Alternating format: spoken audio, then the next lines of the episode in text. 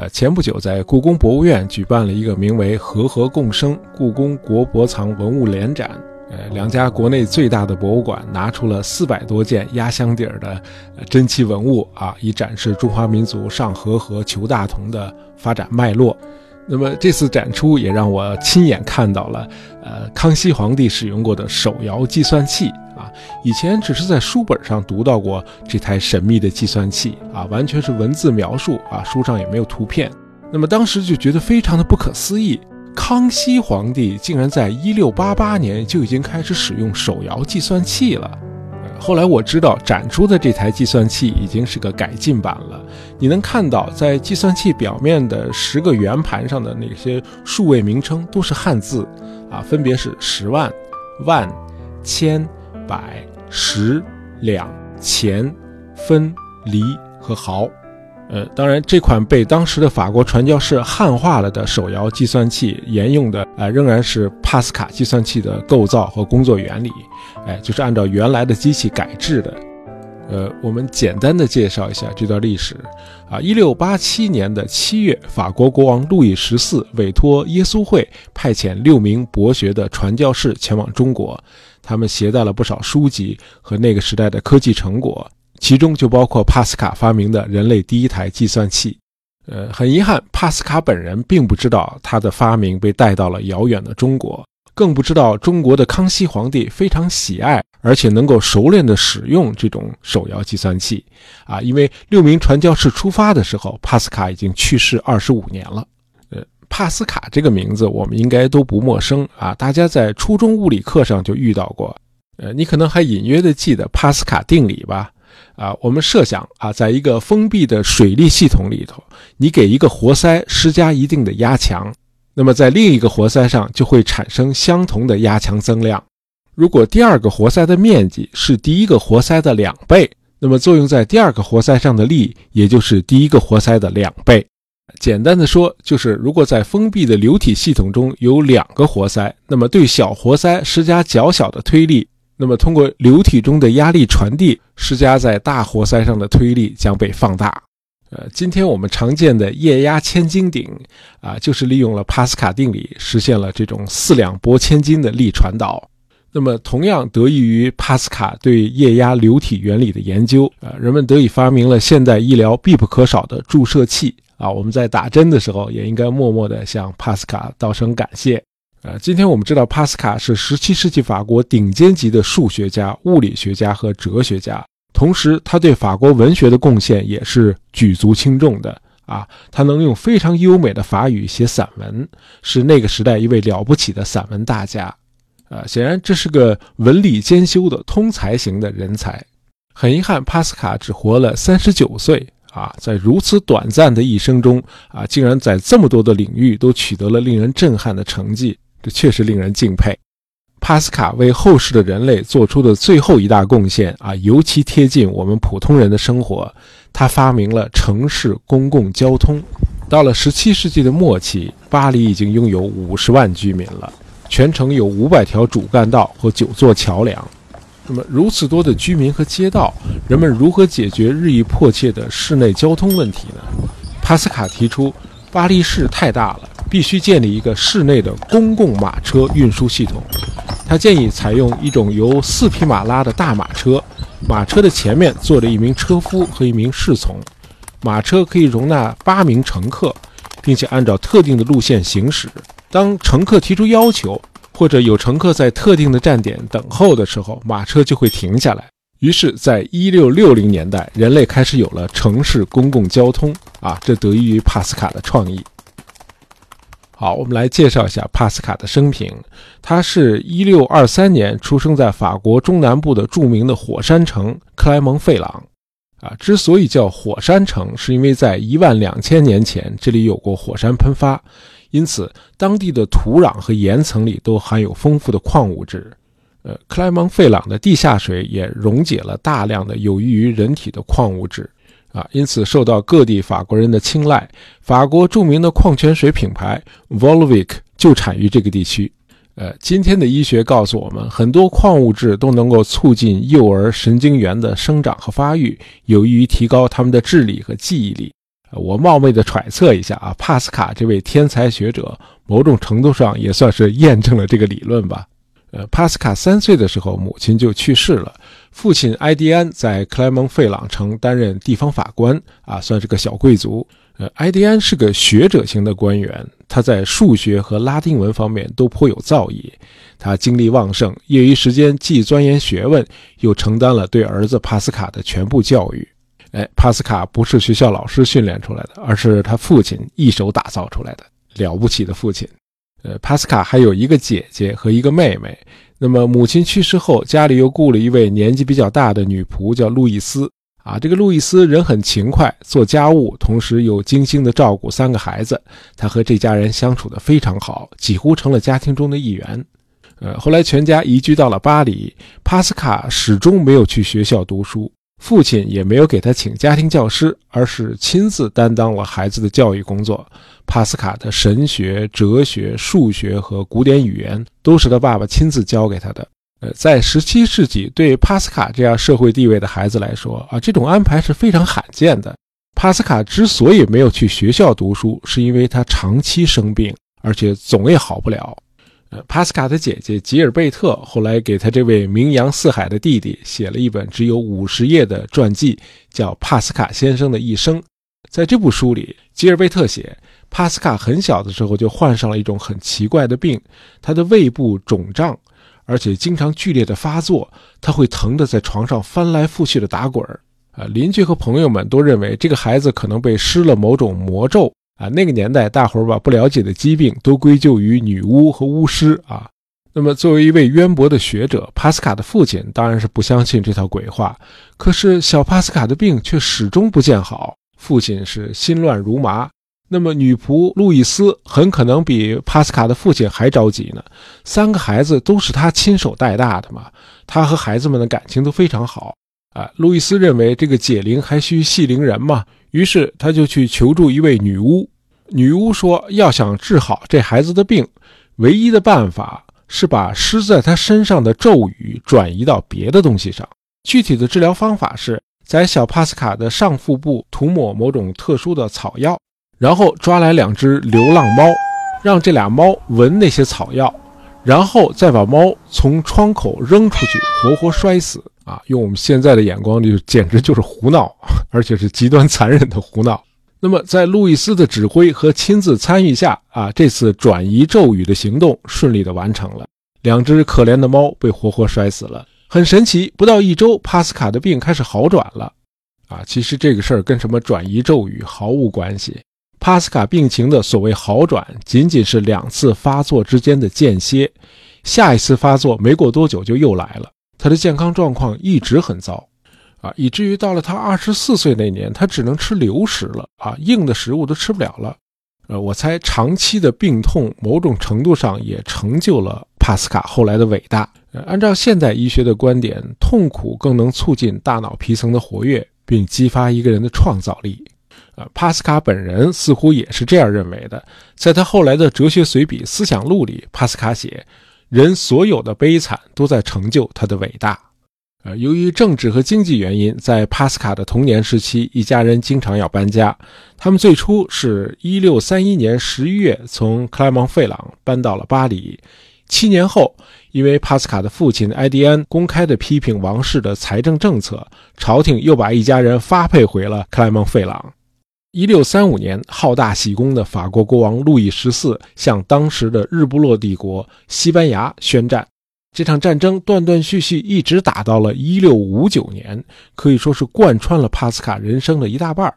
那么，战争结束之后，西班牙仍然是一个庞大的全球性帝国，但是它在欧洲的主导地位却被大大的削弱了。法国从此崛起为欧洲举足轻重的大国。十七世纪的法国不仅在政治和经济上迅速的崛起膨胀，那么在引领欧洲文化方面也是无人能出其右。我们在凡尔赛宫那期节目里谈过，当时的法国的建筑、园艺、服装、礼仪、戏剧、文学和生活方式都成了整个欧洲争相模仿的对象。法国开始了对欧洲长达一百多年的文化输出，欧洲各国的贵族纷纷以讲法语为荣。其实那个时候法国输出的绝不仅仅是语言、文学和艺术。呃，当时的法国还有一个很牛的领域，就是数学。呃，从十四世纪开始，法国人在数学研究上就已经崭露头角了。此后一直在引领世界。啊，有一位为德国数学家高斯作传的呃传记作家引述过这样一个故事：说有一个外国人问一个法国人，为什么你们法国历史上出了这么多伟大的数学家呢？这个法国人回答说：因为我们国家最优秀的人都在学习数学。这个外国人又去问一个法国的数学家，说：“为什么你们国家的数学一直享誉世界呢？”这个法国数学家回答说：“数学是我们传统文化中最优秀的部分。”如果你学过一点法语，你可能会相信他们这个说法。呃，法语对数字的表述很神奇啊！如果涉及的是二位数以上的数字，你说话的时候就是在做算术题。比如七十这个数字，法语的表述是六十加十。七十九就是六十加十再加九，那么等到八十就更厉害了，乘法也上来了。八十是四乘以二十，如果你要在法语中说九十九这个数字，那得上三则运算了。呃，九十九的法语是四乘以二十再加十再加九啊！你想想，讲这种语言的民族，他数学能差吗？那么在十七世纪，法国人的数学达到了巅峰。啊，英国哲学家兼数学家怀德海称，十七世纪是天才的世纪，其中以法国人所做的贡献最多。这个时期在法国一口气儿诞生了好几位数学奇才，他们是梅森、德萨格、笛卡尔、费马和我们今天的主人公帕斯卡。帕斯卡对人类数学研究做出的第一个贡献，今天就叫帕斯卡定理。啊，我们知道帕斯卡定理有两个，一个是数学的，一个是物理的。那么这个定理是关于投影几何的啊，这是现代数学的一个分支啊，就是根据空间某一个物体对某个平面的投影图来研究这个物体在空间的形状、大小和位置啊。如果你和我一样并不是个数学爱好者，那这事儿要理解起来就会很复杂。呃，帕斯卡定理大致是这样的：如果一个六边形内接在圆锥曲线内，那么它们对边相交的三个点就位于同一条直线上。啊，听上去特别令人困惑吧？我也是看了帕斯卡定理的示意图才明白他在说什么。啊，帕斯卡提出的这个定理是个非常伟大的创举啊，很了不起。要知道那会儿他才十六岁。当帕斯卡把他的论文寄给法国著名数学家笛卡尔的时候，笛卡尔非常的震惊，他写回信问这个帕斯卡说：“这个妙不可言的定理是你求证出来的，还是你爸爸搞出来的？”啊，笛卡尔不敢相信一个十六岁的孩子能够有如此深厚的数学功底和数学想象力。啊，因为这个定理，帕斯卡可以说是一夜成名。啊，他被认为是那个时代最有前途的数学天才，因此帕斯卡也破格被接纳进了当时的一个学术共同体。啊，是由著名的数学家梅森创建的。我们一会儿还会谈到。这个时候，帕斯卡的父亲埃迪安又得到了一个新的职位。在鲁昂地区担任税务监督官，那么一六三九年他就走马上任了。一年以后，帕斯卡也跟着父亲搬到了鲁昂。啊，今天每当我们需要做加减乘除的时候，大概没有人会自己去算啊，通常都是拿出智能手机，轻松的输入几个数字，一秒钟就搞定了。使用计算器的时候，你可能从来就没有想过这样一个问题：人是从什么时候开始想到让机器来替我们做计算的？那么这种机器又是如何发明出来的呢？可以说，一直到十七世纪三十年代，整个欧洲都没有人动过这样的念头。啊，要想做加减乘除，你得拿一杆笔，自己在纸上做艰苦的，常常还是错误百出的计算。那么，直到后来帕斯卡出现了，他发明了一种机器，你只要输入需要计算的数字，计算的结果就自动显示出来了。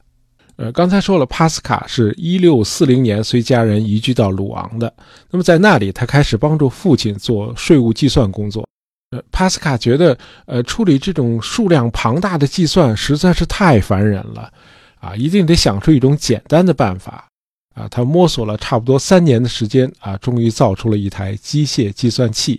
这台计算器看上去就像一个长方形的盒子，那么机器的上半部开着六个小窗口。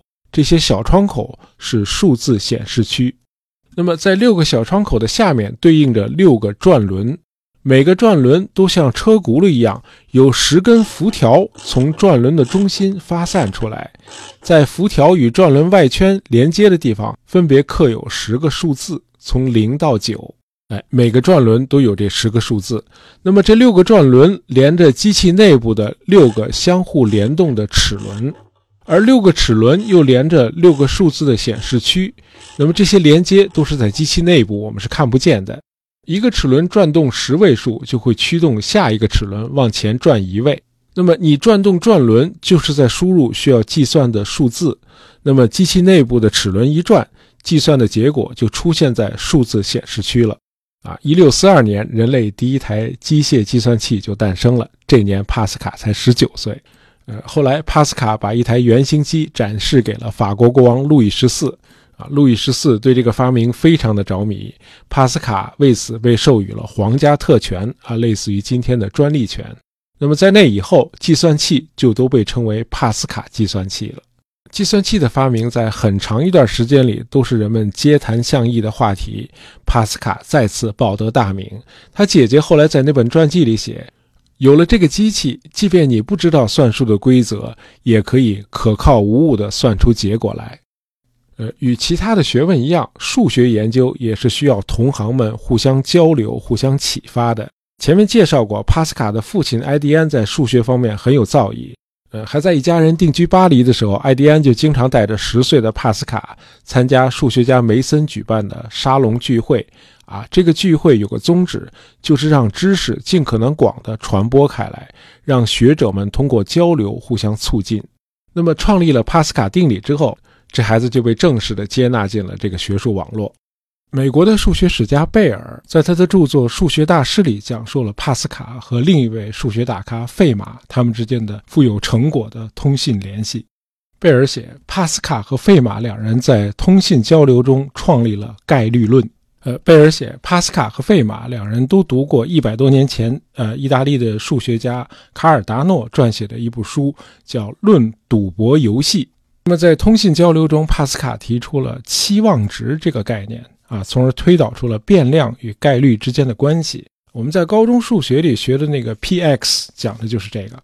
那么，通过研究概率，帕斯卡又有了惊人的发现。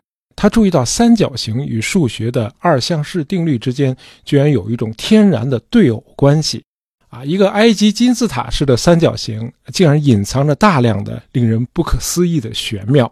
在这个由数字摞起来的金字塔里，每个数都等于它上方两个数之和，而每行的数字都是左右对称的，由一逐渐变大。啊，玄妙之处非常多，我就不一一罗列了。其实三角形里这些神奇的现象，在帕斯卡之前数百年就被古代中国的数学家发现了。公元一二六一年，南宋的数学家杨辉在《详解九章算法》一书中就提出了杨辉三角的概念。啊，他在书中还提到，早在北宋期间，啊，数学家贾宪在他的著作《世所算术》里已经使用过贾宪三角进行高次开方运算了。呃，遗憾的是，贾宪的著作后来失传了。那么帕斯卡在这个领域的贡献是什么呢？啊，他是把三角形与概率、二项式定理和组合分析联系在一起，从而与数学家费马一道，为现代的概率理论奠定了基础。因此，时至今日啊，学界通常还是把概率论的诞生日定为帕斯卡和费马开始通信的那一天，也就是一六五四年七月二十九日。呃，遗憾的是，到了这年的年底，帕斯卡就不再从事数学研究了。啊，这年的十一月，帕斯卡出了一次车祸，他驾驶的那个马车啊，两匹马都掉到了河里，而他本人却很幸运地被抛在了河边。帕斯卡认为这是上帝在警告他，上帝认为啊，他过去三年的生活有点过于放荡了。那么从昏迷中苏醒过来之后啊，这是在十一月二十三号的深夜，帕斯卡用一张羊皮纸记录了自己当时的宗教焦虑。这片纸被他缝在了衬衣里，直到他死后才被仆人发现。啊，帕斯卡写这个反思之夜是他对宗教的第二次皈依。关于帕斯卡追随的那个天主教詹森派，我们就不展开说了啊，大家可能也没兴趣。总之，帕斯卡非常的虔诚。呃，他说，研究数学的时候，他就能够感知到上帝的存在啊。帕斯卡三角形中诸多神奇的排列，尤其是那个斐波那契数列，让他极为震撼。这个斐波那契数列是指从零和一这两个数开始，每一个数始终是前两位数之和啊。这个数列有一个很神秘的特性，就是越往后，相邻这两个数的比值就越逼近黄金分割。在大自然中，黄金分割似乎是无处不在的啊。从树桩上年轮之间的比例，昆虫背后那些条纹长度的比例，到金星在夜空中的运行。全都符合这个神秘的数学特性。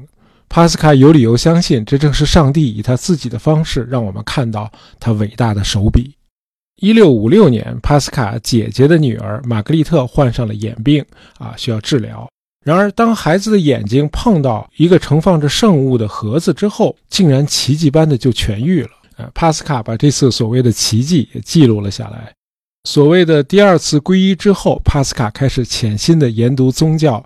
他不再从事数学研究了啊，这实在是太可惜了。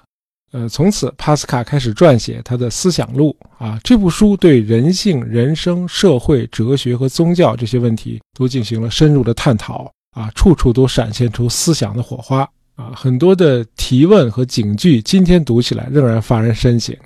比如他写，大自然中最不可思议的就是人，一个肉体居然能够和一个精神结合在一起。他写，理性的能力是有限的，而且还要受到肉体的纠缠和妨碍。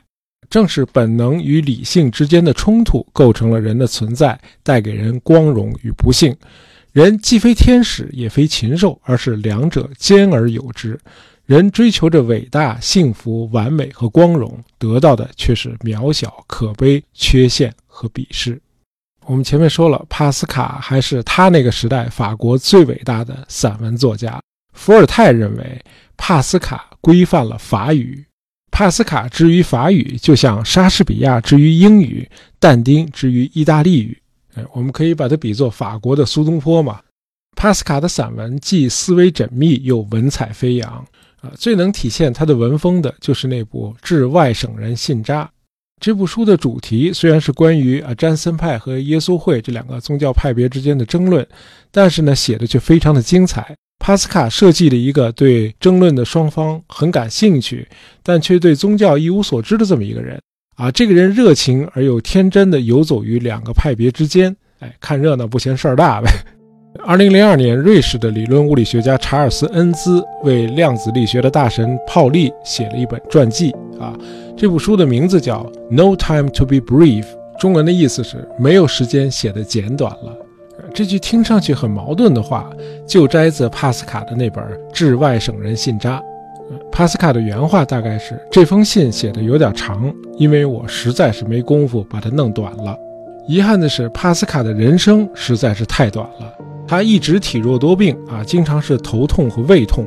那么，一六六二年的年中的时候，帕斯卡意识到自己已经时日不多了。嗯，他想住到医院里去，但是病得太重，已经无法移动了。那么，这年的八月十九号，他就去世了，终年三十九岁。死后，人们对他的遗体进行了解剖啊，结果发现他患有肺结核、胃癌、脑癌和很多其他的疾病。总之，和什么女巫的咒语没有任何关系。好，我们用帕斯卡在他的思想录里的一段名言结束今天的节目啊。帕斯卡写：“人只不过是一根芦苇，是自然界里最脆弱的东西，然而它又是一根能思想的芦苇。纵使宇宙毁灭了它，人却仍然比置他于死地的那个东西要高贵得多，因为他知道他是会死亡的，而且也知道宇宙对他所具有的优势，而宇宙对此却一无所知。”只有我们人能够思想，我们全部的尊严就在于思想。